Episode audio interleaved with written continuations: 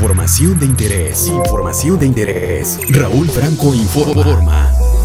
El presidente Andrés Manuel López Obrador afirmó este domingo que la pandemia por COVID-19 ha tratado mejor a México que a otros países. El mandatario aseguró que se está mejorando el combate a este nuevo coronavirus porque el país ha sabido cómo enfrentarlo. El Ejecutivo Federal dijo tener datos que demuestran que su administración sí ha sabido enfrentar la contingencia con apoyo de la ciudadanía. Asimismo añadió que durante agosto pasado y en lo que va de este mes de septiembre se han recuperado 120 mil empleos, algo que también indica mejoras en la crisis económica. Por su parte, el subsecretario de Salud Hugo López Gatel informó que hasta este lunes hay 70.821 muertes confirmadas por COVID-19 en todo el país. El gobernador del estado, Alejandro Murat, informó que al concluir el reto 40 días por Oaxaca, se logró reducir en un 35% el promedio semanal de contagios diarios por COVID-19 y 36% el número de personas hospitalizadas. Aseguró que el uso de cubrebocas se mantiene como obligatorio. Abundó que Oaxaca regresó al semáforo naranja, por lo que instó a la población a no bajar la guardia. Reconoció la disposición y compromiso de los oaxaqueños para llevar a cabo en los espacios públicos las recomendaciones sanitarias de sana distancia, lavado frecuente de manos y el uso correcto de cubrebocas en beneficio de la salud de todos. Señaló que se reforzarán los cuidados durante este mes, principalmente en los municipios de Santa Cruz, Jocotlán, Santo Domingo Tehuantepec, San Juan Bautista Tustepec, San Pedro Mistepec, la heroica ciudad de Tlajiaco y Santa María Gueracé, con la aplicación de pruebas rápidas, informando a la población, repartiendo cubrebocas y gel desinfectante a base de alcohol para frenar